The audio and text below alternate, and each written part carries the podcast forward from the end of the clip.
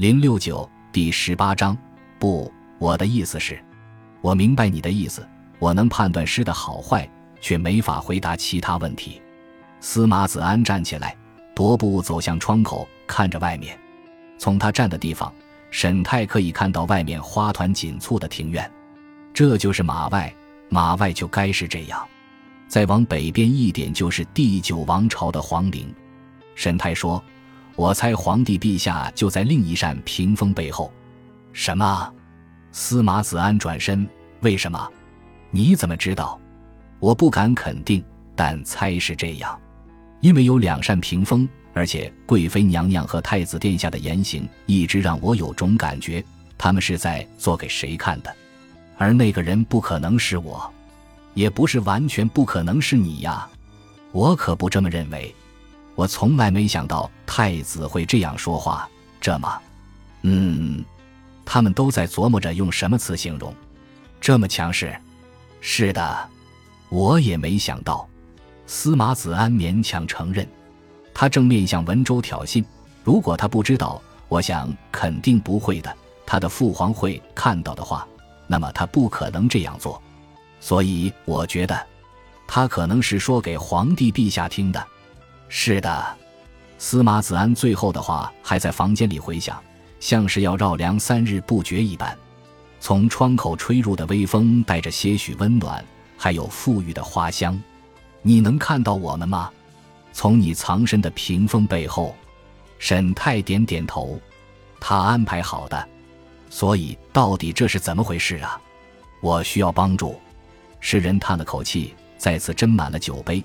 沈泰勉强喝完了自己那杯，司马子安慰他也倒上酒，然后说：“我的毕生精力都用在城镇和泉林、河流和大陆之中，你明白的。在朝堂之上没有我的位置，我也从未去参加过科举。沈泰，我不是那个可以给你建议的人。可是您在那间屋子里听到了一切，也看到了一切呀。”司马子安眼睛一亮，夕阳的光透进屋子。整个房间显得宽敞、明亮、温暖，一个很容易寻求安宁的地方。或许这也是马外的特色吧。诗人说：“我想这只是在警告文相爷，而不会真正的动摇他的地位。就算他真的派手下去杀人。”司马子安摇了摇头：“肯定的，就算你被他杀了，也不会动摇他的根基。怎么说呢？人们不常说吗？”大权在握，若是不能随心所欲地排除异己，那要权力来又有何用？沈泰看着他，一言不发。司马子安接着说：“若是没有那些马，他们会笑呵呵地看着文州把你杀死。这个问题太明显不过了。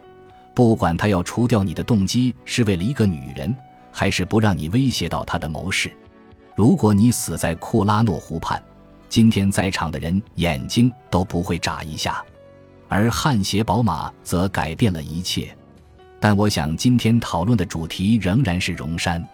你的存在只是为了警告文州，他在冒险。他们要告诉他的就是这个。他又为自己满上一杯酒，再次笑了。我非常喜欢那句“枯骨映月无人收”。谢谢你，沈泰说，在奇台帝国第九王朝成千上万名诗人中，有两名是出类拔萃、位于巅峰的。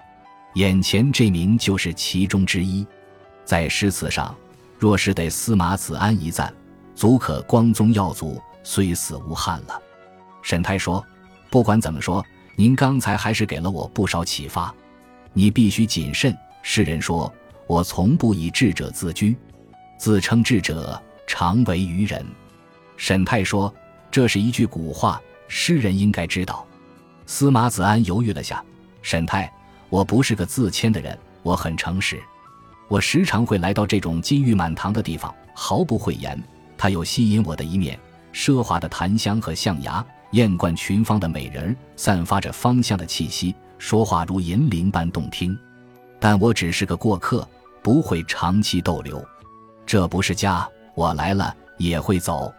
而在朝堂里的人，是必须以这种地方为家的。沈泰张嘴想要回话。却发现自己不知道该说什么。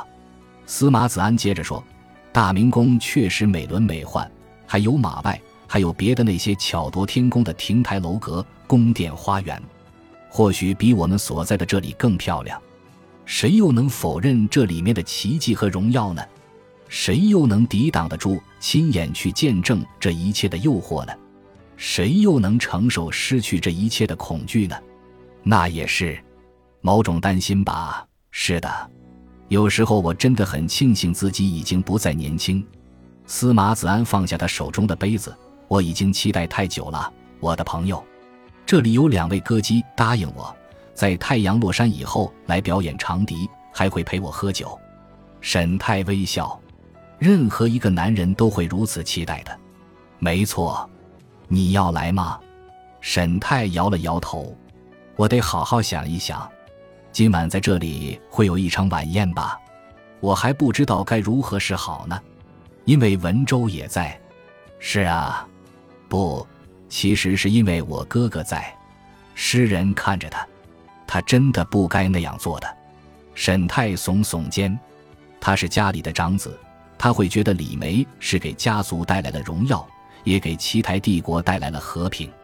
诗人又看了他一眼，他这样想到也无可厚非。他的眼睛里闪过一丝凌厉地光。不过，如果你为此杀了他，我也可以理解。我在这方面从来就不是个聪明人。沈太说：“我想我跟你一样都不聪明。”司马子安冷冷地笑了，那个笑容会让人想起他年轻的时候仗剑行走江湖的传说。或许如此。但你现在必须得学聪明了，沈太，在这一阵子甚至更长的时间内，你现在可是举足轻重，世事难料，福祸相倚，无法分辨仔细。沈太说着，诗人的表情一变，这句话还真不错。谁说的？我哥哥。沈太平静地回答。哈哈，司马子安说：“我明白了。”此时此刻。沈太回想起他们两兄弟一起在卧室窗口看下日里电闪雷鸣的情形。就在沈太要送别诗人，走到房门口为他开门的时候，敲门声响起了，而且不是从正门的方向传来。两人都愣住了。片刻之后，敲门声再次响起。沈太转身看着墙壁，华丽的卧榻就靠在墙边。他们眼看着一块方形的墙板旋转着没入了黑暗。然后是第二块，隐蔽在墙上的双扇门打开了，但没有人出来。从沈太站的地方看不到黑暗里面的动静。一条通道，还是一间密室。沈太和司马子安面面相觑。这个时候，我最好别待在这里。”司马子安冷静地说。然后他凑到沈太耳边，压低声音：“你最好放聪明点，我的朋友。”三思而后行。有些事情欲速则不达。说完，他打开了房间的大门。两位宫女仍然站在门外，一人靠着窗户，另一个站在他对面。走廊里已经点起了灯火，迎接即将到来的黄昏。他们冲着两人微笑。司马子安走了出去，沈太关好房门，转身回到房间里。六名侍卫出现了，几乎是跑着出来的。他们分成三队。迅速地站在了两扇窗户和那扇大门边，他们从沈太身边疾行而过，压根忽略了他的存在。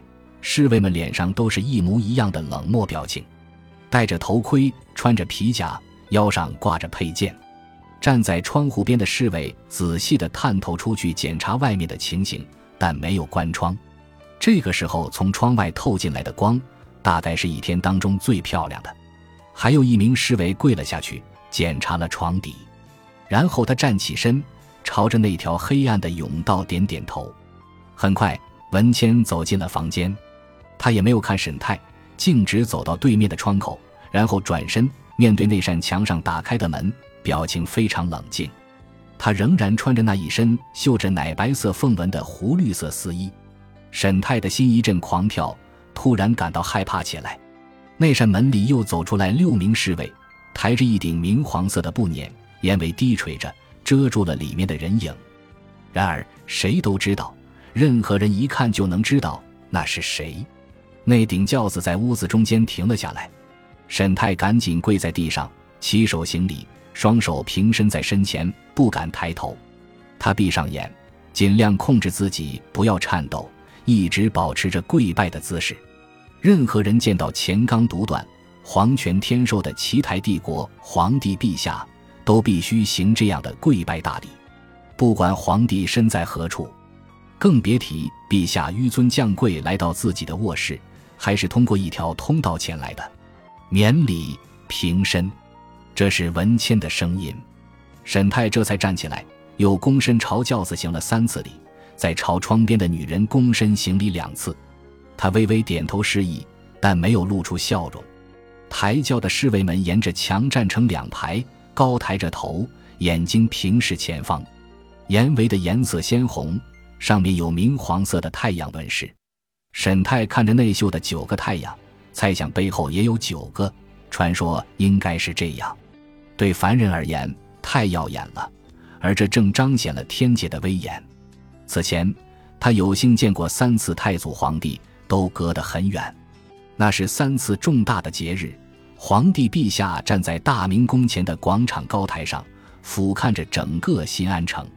他站在离凡人太高太远的地方，以至于沈泰的一名同窗还开玩笑说：“假如陛下和朝中重臣放一堆穿着他们衣服的傀儡在那，保证没人能看出破绽，而他们的真人则可以轻松地在鹿苑里狩猎作乐。”圣上想要问你一个问题，文谦低声说。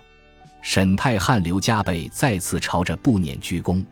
蒙，蒙陛下垂询，微臣，微臣受宠若惊。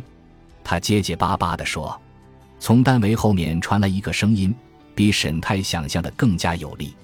你真的听过库拉诺湖畔死者的哀鸣吗？扑通一声，沈泰又跪了下去，匍匐拜倒。圣上已经准你平身了，文谦又说了一次。沈泰站起来，他都不知道双手朝哪里放比较好。